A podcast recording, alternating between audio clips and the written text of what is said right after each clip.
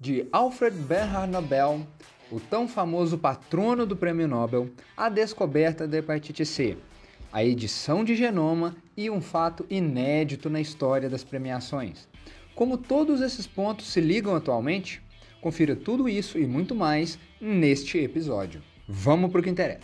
Você está ouvindo Aula Micro Podcast, o seu podcast sobre notícias, curiosidades, avanços científicos e muito mais sobre o incrível mundo da microbiologia. A La Micro Unifenas Divinópolis está com vocês. E lembrem-se, a curiosidade é a porta para o conhecimento. Olá, aqui com vocês é Robson Souza, sou professor na Unifenas Campus Divinópolis e coordenador geral da La Micro. Animados para desbravar um mundo invisível? Olá, aqui é Ana Paula, coordenadora do Núcleo de Capacitação, e estou no quarto período de Biomedicina. Biologia é ter como motivação a própria essência de viver. Olá, eu sou o Igor, curso Biomedicina na Unifenas e faça ciência como uma mulher. Olá, meu nome é Isadora Gatti, sou estudante do oitavo período de Biomedicina. É um prazer imenso ter você por aqui. E não se esqueça, você é o mundo para todos os seres pequenos que habitam em ti. Olá, quem fala é Mariana, estudante de odontologia, e sabe que investir em conhecimento rende sempre os melhores juros. Oi, eu sou Mariana Silvério e sou estudante de odontologia. Seu conhecimento pode iluminar a vida de muitos. No início de outubro, foi feito o anúncio dos laureados com o Prêmio Nobel, considerado a honraria de maior prestígio científico de todo o mundo.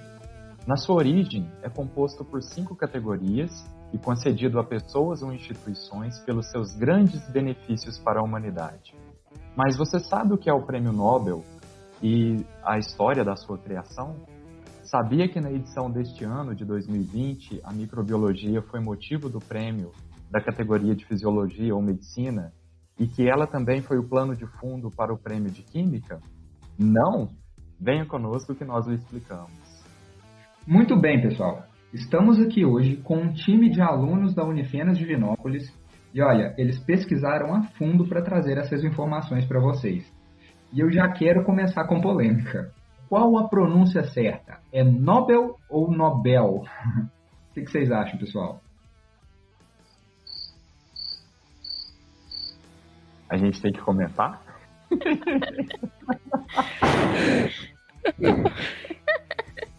Bom, acho que a gente fica inclinado a falar Nobel, mas pela pronúncia, né, por, por ser em outro idioma, a pronúncia correta é Nobel.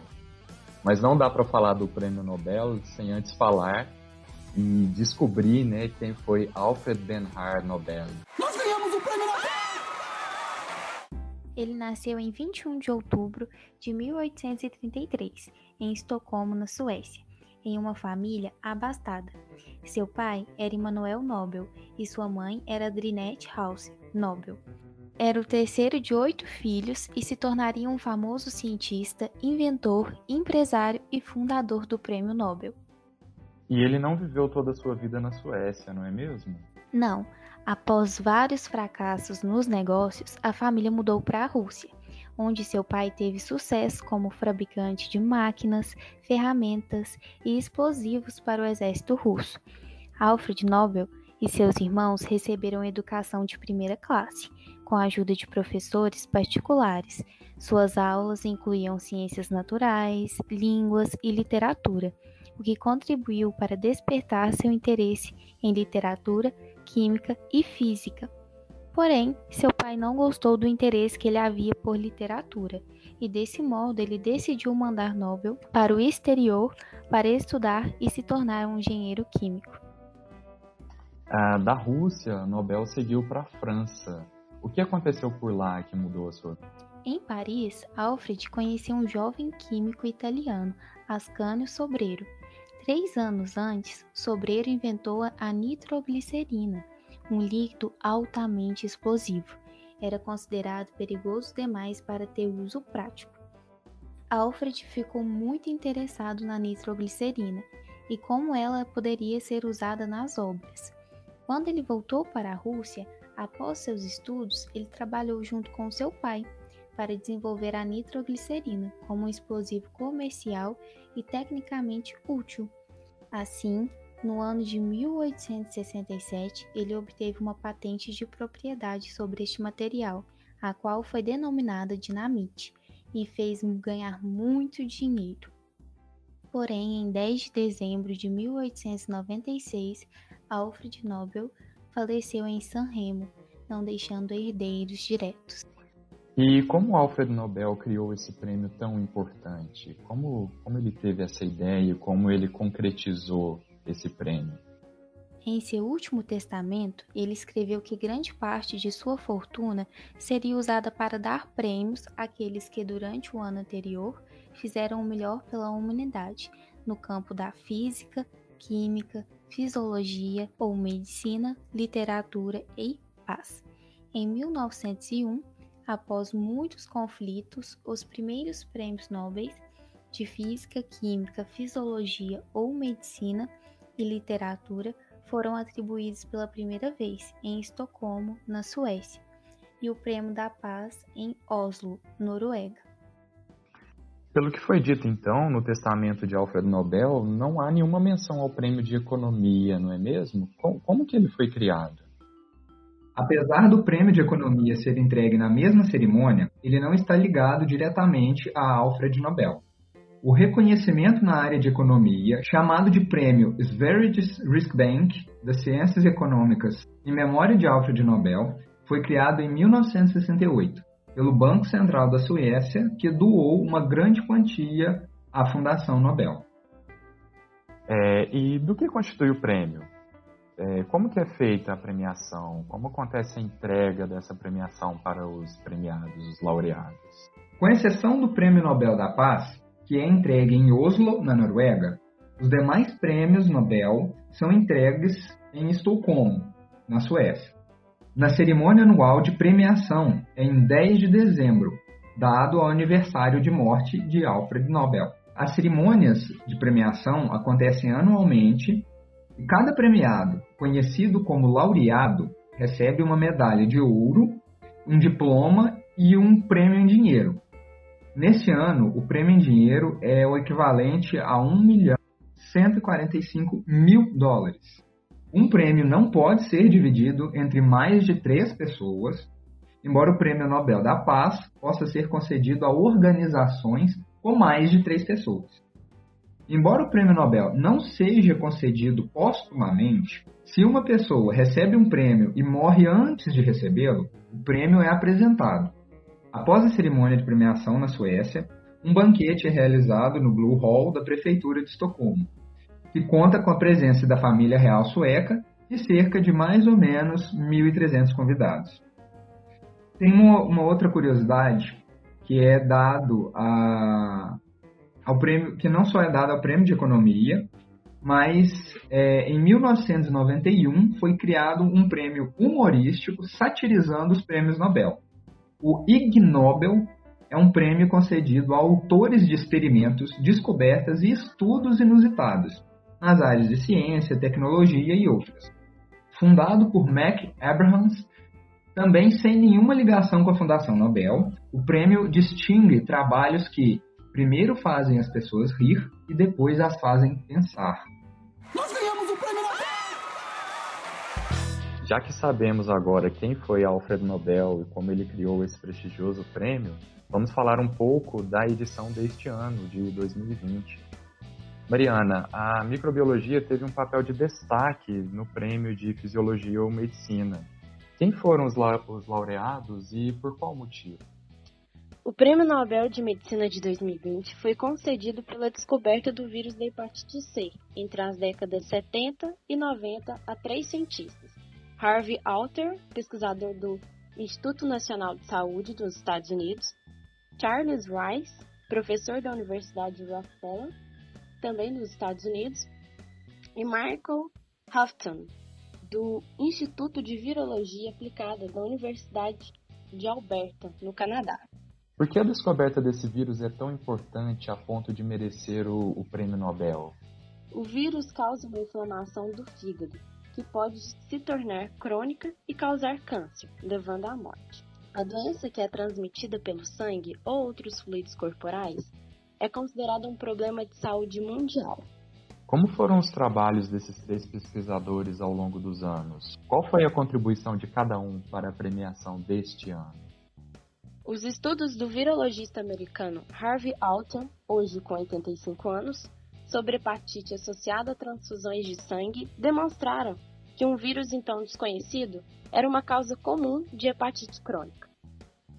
Michael Houghton, virologista britânico, usou uma estratégia não testada para isolar o genoma do novo vírus, que passou a ser conhecido como vírus da hepatite C. Charles Rice, virologista americano de 68 anos, forneceu a evidência final, mostrando que o vírus da hepatite C podia, sozinho, causar a doença. E qual o significado desta descoberta ganhadora do Prêmio Nobel? Por que ela é considerada de grande benefício para a humanidade? A descoberta do vírus da hepatite C pelos ganhadores do Prêmio Nobel é uma conquista histórica na batalha contínua contra as doenças virais. Graças à sua descoberta, testes de sangue altamente sensíveis para o vírus estão agora disponíveis e, essencialmente, eliminaram a hepatite pós-transfusão em muitas partes do mundo, melhorando significativamente a saúde global. A descoberta também permitiu o rápido desenvolvimento de medicamentos antivirais direcionados à hepatite C. Pela primeira vez na história, a doença agora pode ser curada, aumentando as esperanças de erradicar o vírus da hepatite C da população mundial. Para atingir esse objetivo, serão necessários esforços internacionais para facilitar os testes de sangue e disponibilizar medicamentos anti antivirais em todo o mundo. Realmente uma descoberta digna de um prêmio Nobel. E o destaque da microbiologia na premiação deste ano não ficou restrito ao prêmio de Fisiologia ou Medicina. A microbiologia foi o plano de fundo do prêmio de Química, que também veio com uma grande novidade, não é mesmo, Isadora? Conte pra gente quem recebeu esse prêmio. Neste ano, pela primeira vez na história, duas mulheres ganharam juntas o Prêmio Nobel de Química.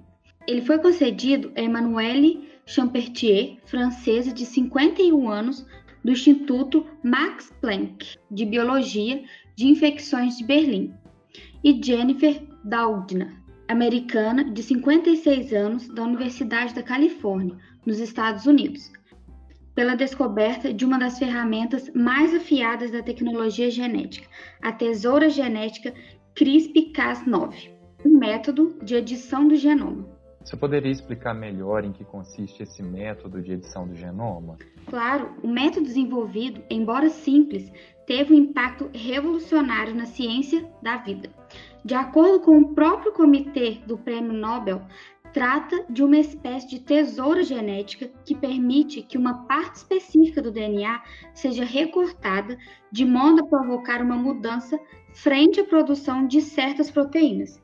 Para o bom funcionamento da CRISPR-Cas9, tem-se a presença da proteína Cas9 e de um RNA guia, estruturas encontradas pela dupla das bactérias, onde atuam juntas no sistema imune. Dessa forma, as tesouras da proteína Cas9, guiadas por esse RNA, buscam por uma sequência específica do DNA para se recortar.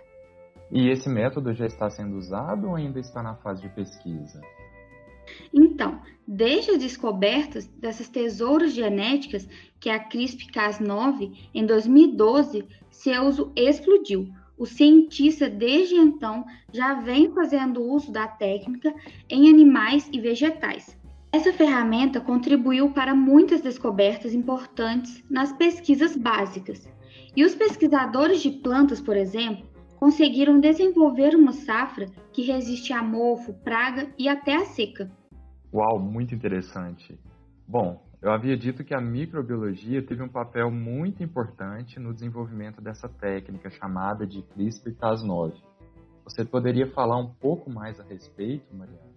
Segundo Jennifer Doudna, a tecnologia CRISPR surgiu de um projeto de pesquisa básico destinado a descobrir como as bactérias atacam as infecções virais.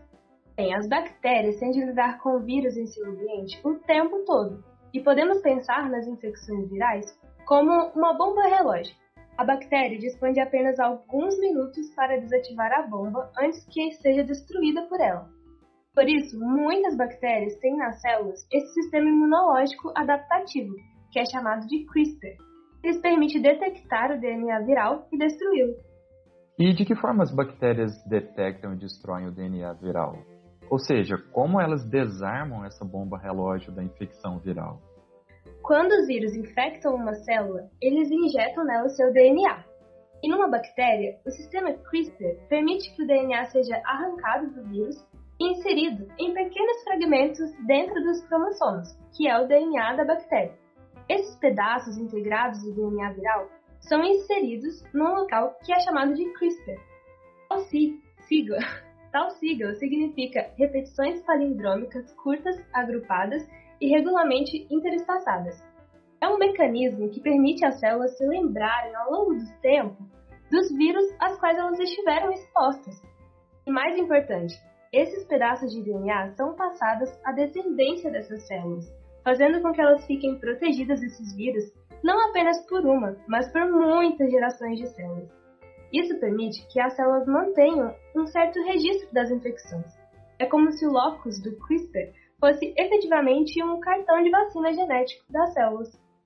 E o que as células bacterianas fazem com esse registro?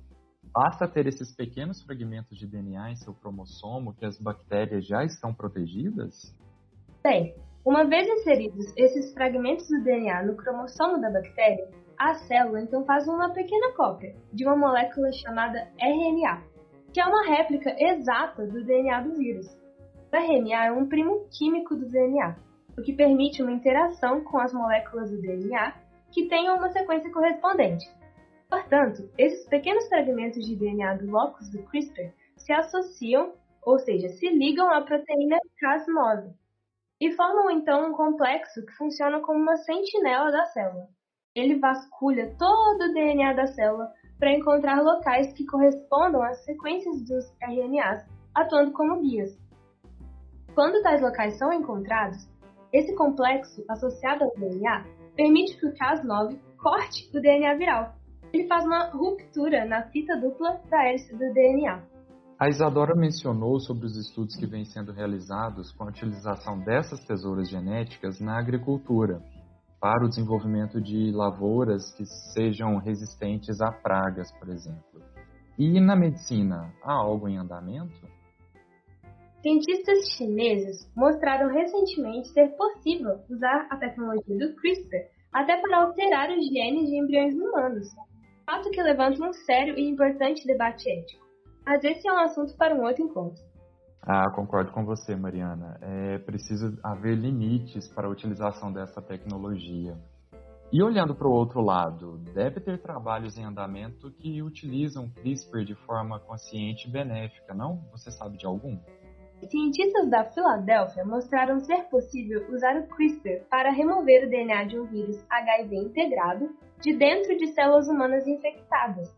Além disso, testes clínicos de novas terapias contra o câncer estão em andamento e o sonho de ser capaz de curar doenças hereditárias está prestes a se tornar realidade.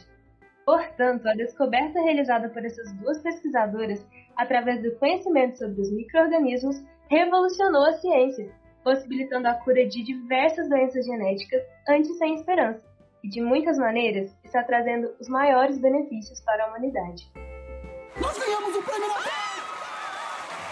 Então, pessoal, por hoje é isso. Discutimos aí os grandes benefícios dessas pesquisas para a humanidade, pesquisas essas que foram agraciadas com o Prêmio Nobel de Química e de Fisiologia ou Medicina na edição deste ano prêmios que estão relacionados com pesquisas relacionadas à microbiologia, tema da nossa liga acadêmica.